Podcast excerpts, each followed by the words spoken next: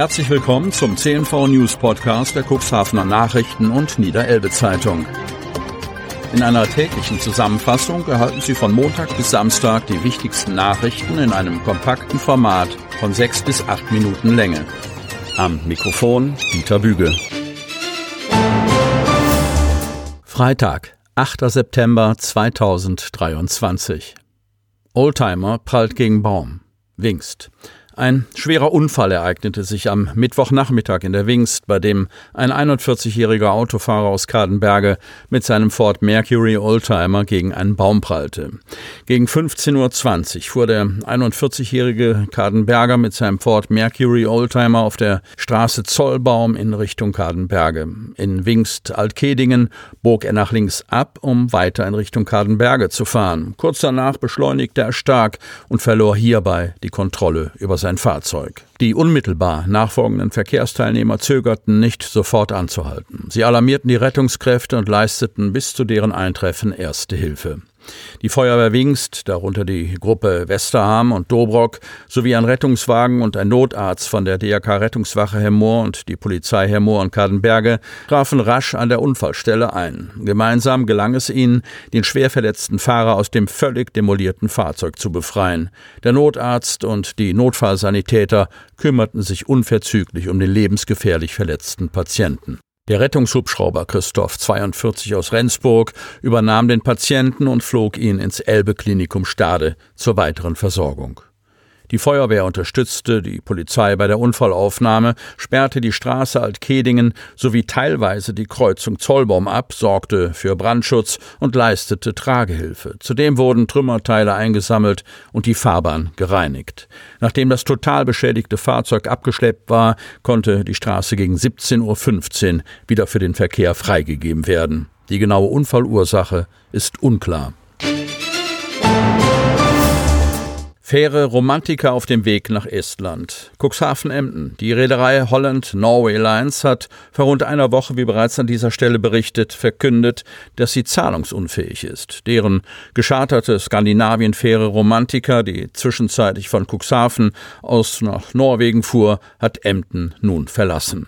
Die Romantiker legte am Mittwoch gegen 18.40 Uhr ab. Es ist vermutlich das letzte Mal, dass die Fähre aus Emden ausläuft, wie zunächst die Ostfriesenzeitung berichtete. Bis zuletzt war nicht klar, wie lange das 200 Meter lange Schiff in Emden bleiben würde. Die Romantika gehört der Tallinn-Reederei aus Estland. Sie hatte die Fähre an die Holland Norway Lines, kurz HNL, verschartert. Brecherin Marina Selikovic bestätigte gegenüber der Ostfriesenzeitung, dass die Fähre den Zielhafen Tallinn in Estland anlaufen werde, wo Tallinn seinen Hauptsitz hat. Die Romantika fährt um Dänemark herum durch den Skagerrak bis zur Hauptstadt Estlands.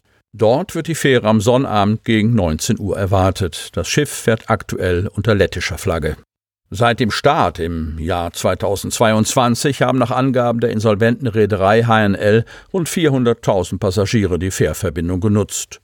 Vor dem Wechsel nach Cuxhaven war die Fährlinie zwischen Emshaven, Niederlande und Christiansand erfolgreich etabliert worden. Als dort der Platz im Hafen wegfiel und Emden noch nicht bereit war, kam Cuxhaven ins Spiel. Seit dem 1. Juni war Emden der neue Anlaufpunkt in Deutschland, bis Ende August das schlagartige Ende verkündet wurde.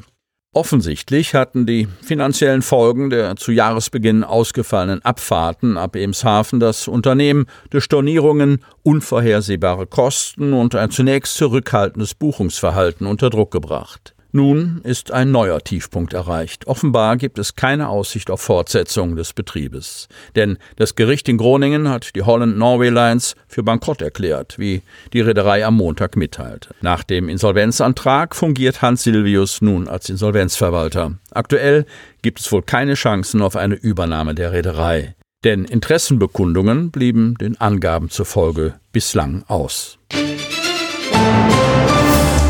Ganztags sorgt für Kopfzerbrechen, Anspruch auf acht Stunden Unterricht für Erstklässler.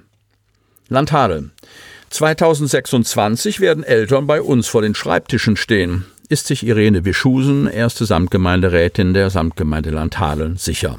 Ab dem 1. August 2026 haben alle Erstklässler Anspruch auf täglich acht Stunden Unterricht und Betreuung in der Schule. Damit soll eine Betreuungslücke geschlossen werden, die nach der Kita-Zeit für viele Familien entsteht. Das geht auf eine Beschlusslage des Bundes zurück. Wie sie dieses dicke Brett kleinkriegen, bereitet den Kommunen als ausführende Organe allerdings schon jetzt Kopfzerbrechen. Denn es scheint mehr Fragezeichen zu geben als Antworten zur Umsetzung. Es fehle noch jede Menge Informationen, dabei aber laufe die Zeit davon, war der Tenor der Schulausschusssitzung der Samtgemeinde Landhadeln unter Vorsitz von Christiane Steffens. Drei Jahre seien schließlich nicht mehr lange hin. Noch dunkel sei, wo die Kinderbetreuung in den Ferien vonstatten gehe und von wem sie geleistet werde, ob und welche Umbauten notwendig seien. Und dies alles vor dem Hintergrund von allenthalben herrschenden Fachkräftemangels. Für Irene Wischusen ist dieses Konstrukt in Theorie gedacht. Allein die pädagogische Personalgewinnung scheint schon jetzt problematisch zu sein. Bereits für den Kita-Bereich und von den Eltern erwünschte längere Betreuungszeiten stelle sich die Frage, wo die Fachkräfte herkommen sollen. Auf jeden Fall geht die Samtgemeinde Landhadeln dabei den Weg, selbst auszubilden. Dafür sei extra ein eigenes Sozialmodell erarbeitet worden. Fehlende Ausbildung von Fachpersonal sei schon jetzt im Grundschulbereich ein Problem, verdeutlichte der Ilienworter Schulleiter Thorsten Eyecke. Da würden lieber Quereinsteiger genommen, weil die billiger seien. Zudem seien die Hürden für ein Lehramtsstudium zu hoch. Sie hörten den Podcast der CNV Medien. Redaktionsleitung Ulrich Rode. Produktion Win Marketing, Agentur für Podcast-Produktionen.